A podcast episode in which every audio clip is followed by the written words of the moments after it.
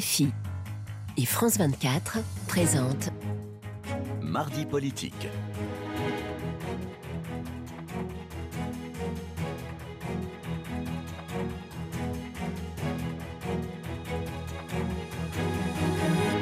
Bonsoir, ravi de vous retrouver. C'est l'heure de mardi politique sur France 24 et RFI.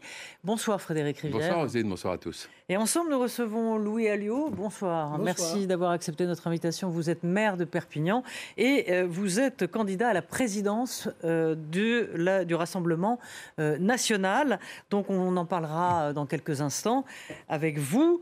mais nous allons parler de cette rentrée difficile pour les Français, une rentrée difficile aussi pour le gouvernement et les Français qui s'apprêtent à nouveau à faire des efforts. Ce n'est plus cette fois une question ni de santé ni de liberté, mais de sobriété. Alors le mot un peu politiquement euh, correct pour parler euh, de restrictions, il va falloir faire des économies d'énergie, se chauffer cet hiver à 19 degrés, a dit lui-même Emmanuel Macron, c'est lui qui a fixé le, degré. Selon vous, est-ce que le gouvernement propose les bonnes réponses à cette crise de l'énergie qui arrive?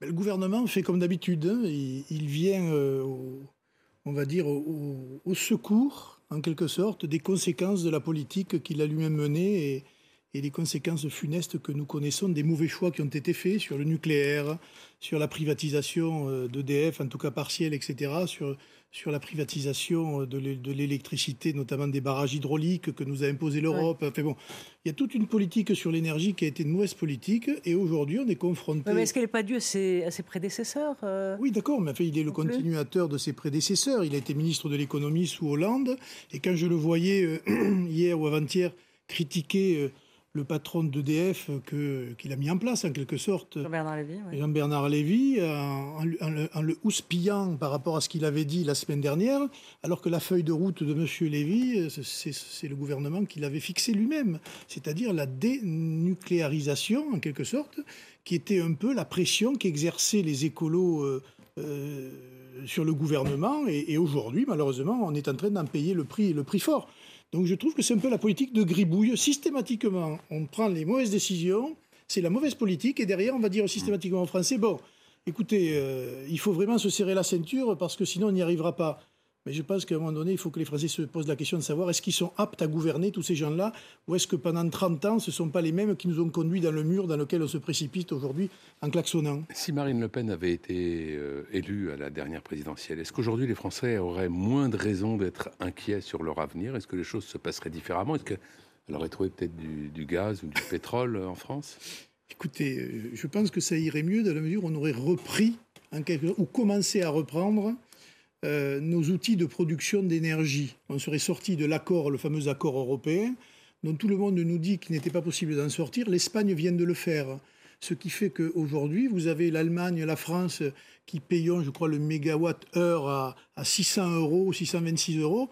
Les Espagnols, c'est 170 euros. Donc il y a déjà une marge. On aurait pu faire baisser la TVA sur l'énergie, sur le carburant, on aurait pu faire économiser sur les péages, etc. Donc en matière de pouvoir d'achat et, d'énergie, je pense qu'il y a un certain nombre de, choix stratégiques qui auraient été faits, qui nous auraient permis de faire diminuer la facture, j'allais dire, des Français euh, euh, en matière de consommation d'énergie. Et je ne vous parle même pas, je suis maire à, Perpignan, de, la facture des collectivités. Vous avez vu qu'un certain nombre de piscines... Qui, elles, n'ont pas de bouclier tarifaire. Exactement, s'apprêtent à fermer euh, Il y en a 30 qui sont fermés sur le territoire. mais euh, nous, par exemple, on a une aggravation de 2 millions d'euros pour l'année prochaine en prévision du coût de l'énergie pour une collectivité comme, la nôtre, et on fait des efforts considérables en matière d'économie, d'isolation, mais des panneaux solaires, on change les, ampoules, etc., parce que l'éclairage public, c'est ce qui coûte le plus cher. Bref, il y a vraiment des efforts qui sont faits. Faut pas Dans votre ville, par exemple, à Perpignan, puisque vous êtes maire de cette grande ville euh, du sud de la France, vous allez, vous allez faire quoi, vous, par exemple? Ah ben, On a un plan climat-énergie global sur, euh, sur les chaudières euh, et sur l'amélioration ou la modernisation des chaudières, sur le photovoltaïque. On a la chance quand même d'être une ville euh, bénie des dieux pour, pour le soleil, donc dans les écoles. On a les piscines qui sont chauffées en partie au solaire. On a une usine de retraitement des déchets avec des, des, des, conduits de chaleur qui permettent petit à petit euh, de, de, chauffer un certain nombre d'établissements, des gymnases, des écoles, demain une piscine, etc. Donc il y a un ensemble de, de, de, facteurs qui fait qu'on fait des économies. Est-ce que, euh, Louis les, les, Français doivent changer leur, euh, leur comportement? Il y a Mais ils l'ont fait déjà. ils, ils, en ont conscience. Il ne faut pas croire que tout le monde arrive chez lui, mais tout à fond, ouvre les fenêtres et dit allez, c'est bon, on y va. C'est pas vrai. L'électricité, elle coûte cher. Le gaz coûte cher aujourd'hui. Puisqu'on parle de gros sous, Louis Alliot, et que vous parlez de tout ce que ça coûte, notamment pour les collectivités, etc., est-ce que vous, vous seriez favorable à une taxe sur les super profits pour les, les grands groupes qui s'enrichissent beaucoup On l'a dit depuis le départ. Il faut le mettre en euh, place, ça Oui, je pense Et, c'est euh, au, pays individuellement de le faire ou euh, est-ce qu'il faut déléguer ça à l'Union européenne? Encore une fois, on a l'exemple de Il il faut rien déléguer à l'Union européenne. Tout ce que l'Union européenne a touché jusqu'à présent, elle l'a transformé en plomb, quand c'était de l'or. Et l'énergie, précisément pour la France, et notamment le nucléaire et l'électricité, en est l'exemple type. Donc il faut arrêter de, faire croire aux gens que parce que les décisions sont prises à Bruxelles, elles sont meilleures que si elles étaient prises à Paris.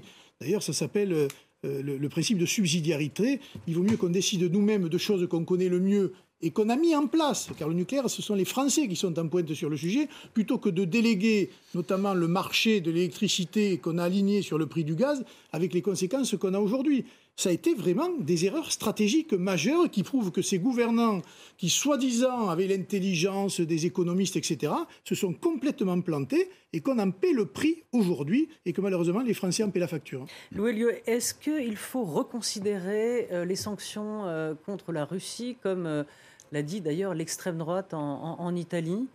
Est-ce que d'après vous, il faut... Moi, je pense qu'il faut faire la part des choses. Il y a un train de sanctions qu'il faut maintenir sur les oligarques, sur les politiques, sur des choses euh, voilà, qu'on peut faire euh, très facilement, entre guillemets. Et puis, il y a l'affaire de l'énergie et de l'approvisionnement en, énergie. Et là, je pense qu'on aurait dû y réfléchir à deux fois, parce que c'est l'Allemagne qui nous a précipité, on va dire, dans cette impasse-là. Et d'ailleurs, elle-même est dans une situation euh, encore plus difficile que la nôtre, puisqu'eux, ils étaient totalement, ou en tout cas en grande partie dépendants du gaz russe.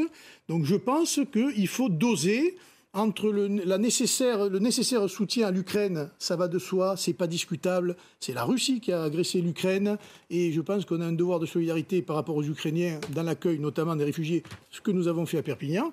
Et puis il y a la défense de l'intérêt supérieur de la nation par le prisme de l'énergie. Et là, je pense qu'il faut reconsidérer un certain nombre de choses et il faut discuter. Écoutez, moi, je, veux bien qu'on discute plus avec M. Poutine au nom des droits de l'homme et de la défense des droits de l'homme, mais à ce moment-là, il ne faut pas discuter avec l'Arabie saoudite. Il ne faut pas discuter avec l'Algérie, il ne faut pas discuter avec l'Iran. Mais quand on est un grand pays, qu'on est pragmatique et qu'on tient compte des réalités qui sont celles de la géopolitique mondiale, on parle à, tout le monde, les gens bien et les gens pas bien, et puis surtout on défend notre intérêt national d'abord. À propos de, l'Ukraine, l'AIEA, l'Agence internationale à l'énergie atomique, euh, qui est sur place depuis quelques jours pour une mission euh, d'expertise de la centrale de Zaporizhzhia, vient de dire que la situation de cette, centrale était intenable, c'est le terme employé, et qu'il était absolument urgentissime de prendre des mesures pour prévenir un accident nucléaire. Euh, on a l'impression qu'on est quotidiennement au bord d'une catastrophe euh, qui pourrait être très lourde. Euh, selon vous, aujourd'hui, que faudrait-il faire? Qui pourrait dénouer cette crise? Bah, Il y a tous ceux qui parlent à M. Poutine. Aujourd'hui, et, nous qui parlons euh, à l'Ukraine, et, les Américains et les Français, tous ceux qui ont des relations avec l'Ukraine et avec la Russie doivent user, j'allais dire, de leur influence pour faire un peu baisser la pression. Je pense à la Turquie, Évidemment, je pense à la Chine, je pense à l'Inde, parce que pendant que nous, nous avons pris notre train de sanctions contre notamment les Russes en matière d'énergie, vous apercevez que des pays comme l'Inde, qui avaient très peu d'approvisionnement en gaz aujourd'hui, commencent à se ravitailler chez les Russes d'une manière euh, incroyable et, euh, j'allais dire, sont en train de contourner en quelque sorte le, blocus économique que, que, les Européens ont mis en place. Et c'est là que je dis que c'est pas tenable, parce que vous avez vu la dernière nouvelle, les profits en matière d'énergie de, de, la Russie n'ont jamais été aussi grands que depuis six mois. C'est-à-dire que non seulement nous, on est en train demain de menacer l'intérêt national et en tout cas le, pouvoir d'achat des Français, on s'est puni, nous-mêmes et on a enrichi la Russie, ce qui est quand même un comble. Et j'avoue que c'est là qu'on se, on se demande quand même quel est l'apport réel de, des politiques qui nous gouvernent aujourd'hui. Alors Emmanuel Macron euh, l'a annoncé hier, il, avait, il rencontrait le chancelier allemand euh, Olaf Scholz. Ils ont fait un deal, tous les deux, c'est-à-dire que la France va livrer, va fournir euh, du euh, gaz à l'Allemagne qui en manque et l'Allemagne va fournir de l'électricité en, cas de, en cas de besoin. Est-ce que euh, c'est un bon deal pour vous Et est-ce que vous considérez que l'Europe doit être solidaire et se tenir les coudes dans des moments difficiles? C'est un peu le monde à l'envers. Vous ne savez pas qu'on était producteur de gaz et vous ne savez pas que l'Allemagne était à ce point producteur. Non, mais on a plus de gaz que. Oui, non, mais d'accord, mais voilà un exemple. On est tous les deux dépendants du gaz qui vient de l'étranger et eux particulièrement du gaz russe. Et, nous, nous sommes, j'allais dire, le fleuron de, de l'électricité et notamment par le nucléaire en France, mais il n'y a pas que ça, l'hydroélectrique, etc. Et on est obligé maintenant d'aller voir des Allemands pour qui nous prêtent un peu d'électricité. Non mais voilà, mais hum. il faut quand même poser la question de fond. Donc la solidarité, aujourd'hui, c'est à mon avis un accord de communication, un accord purement politicien.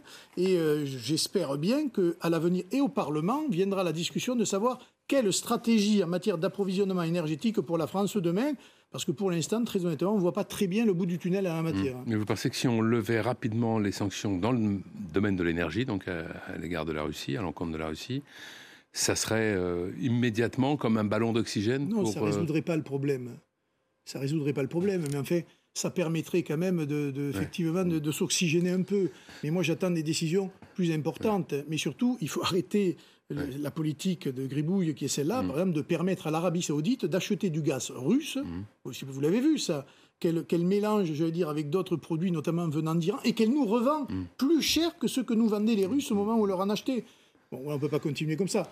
Sans parler du poids du dollar sur l'euro, qui fait qu'il y a un renchérissement du prix de l'énergie. Et on est en plus, c'est la double peine. Non seulement il y a la peine sur le coût de l'énergie, mais en plus, euh, en raison de la monnaie, on prend un deuxième coup euh, euh, par rapport à la monnaie. Je trouve ça absolument incroyable. Vous attendez-vous, Louis Alliot, à ce que tout ce contexte provoque de nouveaux mouvements sociaux de grande ampleur dans les prochaines semaines? Euh, On parle par exemple d'un retour possible des Gilets jaunes dès le week-end prochain à Paris. Alors des Gilets jaunes, je ne sais de quelle forme, mais de toute façon, les Français, vous savez, ils ont un portefeuille. Quand ils pourront plus payer les factures qu'ils recevront euh, pour, pour l'électricité, le gaz ou pour l'essence pour la voiture, il va se passer quelque chose.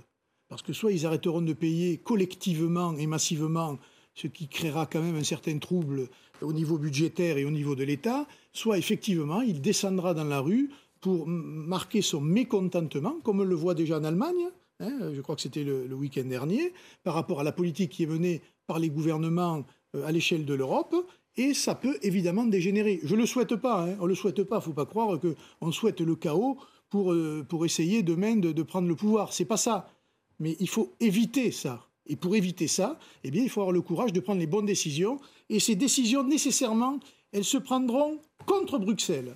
Mhm. Parce qu'aujourd'hui, qu'on le veuille ou non, les mauvaises décisions, c'est la technocratie européenne qui nous les a fait prendre. Mhm. Euh, Louis Alliot, c'est la première fois en 50 ans que le Rassemblement national n'aura pas comme président un ou une le Pen, puisque euh, la tête euh, de la présidence est à, est à prendre, puisque Marine Le Pen lâche euh, cette présidence. Vous serez face à Jordan Bardella, il a 27 ans, vous en avez 52.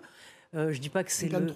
53. je ne veux pas dire que c'est le jeune contre le moyen vieux, mais est-ce que, en tout cas, il est médiatique, il est jeune, vous êtes sur la même ligne euh, dans le fond, comment vous, vous, voulez créer la, différence ou comment comptez-vous créer la, la surprise Il n'y a pas de jeunes et il n'y a pas de vieux, parce que je vous signale que Marine a mon âge et nous plaidons tous les deux pour que Marine soit notre candidate en 2027. Donc ce débat, il ne doit même pas avoir lieu.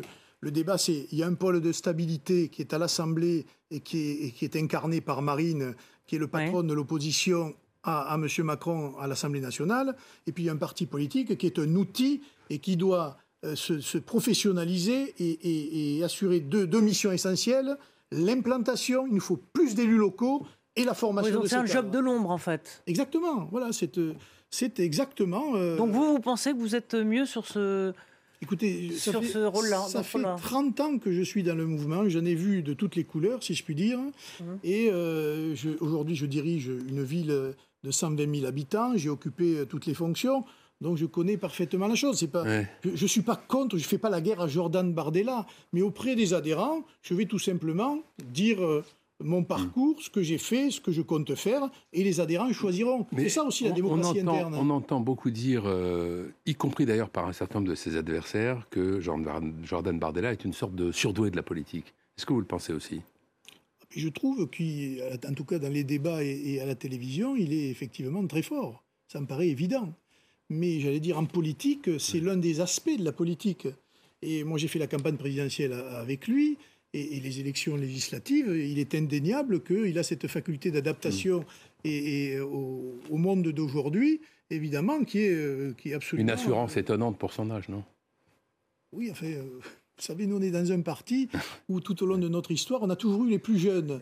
Jean-Marie Le Pen avait été le plus jeune député à l'Assemblée nationale, etc., etc. Alors justement, Donc, euh, que vous avez nommé Jean-Marie Le Pen, est-ce qu'un un président du RN qui ne s'appelle pas Le Pen et qui n'a jamais été au Front National à l'époque de Jean-Marie Le Pen. Est-ce que ça ne serait pas euh, une sorte d'étape décisive dans la dédiabolisation du parti? Vous savez, si le, Front National s'est créé, s'il a prospéré et s'il a évolué, c'est certes, il y avait à sa tête des gens d'exception, mais il y avait surtout une situation. Hmm. Et cette situation, nous avons posé les problèmes et nous y avons répondu par nos solutions. Aujourd'hui, ces solutions sont partagées par une majorité de Français sur beaucoup de domaines et notamment sur l'immigration, le communautarisme, la laïcité, etc. Donc c'est une affaire de contexte aussi. D'autres formations de politiques n'ont pas défendu ce pourquoi elles avaient été mises en place. Je pense à la droite pendant très hmm. longtemps et à la gauche pour les classes populaires. Eh bien aujourd'hui, on incarne cela. On incarne la dimension de défense de la nation et du peuple, et on incarne en même temps la solidarité et la fraternité. Est-ce que Marine Le Pen a, donné, euh, vous avez été proche d'elle, euh, puisque bah, tout le monde le sait, vous avez été le compagnon de Marine Le Pen. Est-ce qu'elle elle a une préférence et est-ce que vous savez euh, où son cœur balance?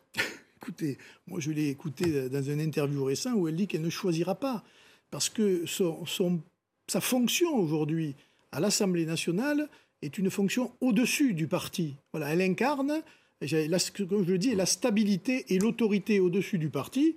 mais la vraie euh, patronne, est-ce que ce ne sera pas elle? Mais bien sûr que ce sera elle, mais moi je le dis ouvertement. Qui, tirera les Mais il n'en demeure pas moins qu'il faut un président, c'est statutaire. Il y, a, un choix électoral interne à faire et on s'engage dans la bataille. Est-ce que vous savez pourquoi Marine Le Pen ne veut plus être présidente? Je crois que ça fait depuis 2011 qu'elle l'est.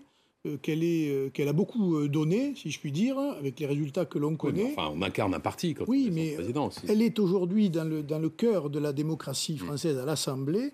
Et je pense qu'elle veut aussi donner toute la mesure de ces compétences-là, parce que c'est le débat va avoir lieu à l'Assemblée mm. nationale. Merci, merci Louis Merci Louis Alliot, merci Frédéric. On vous retrouve demain pour les, oui, l'interview politique sur RFI à 20, euh, 8h20. 20, ouais, 8h20. Voilà, c'est ça. Merci. Bonne soirée. À Charlotte Urien, Thomaca et merci Louis Alliot d'avoir été notre invité. À très vite.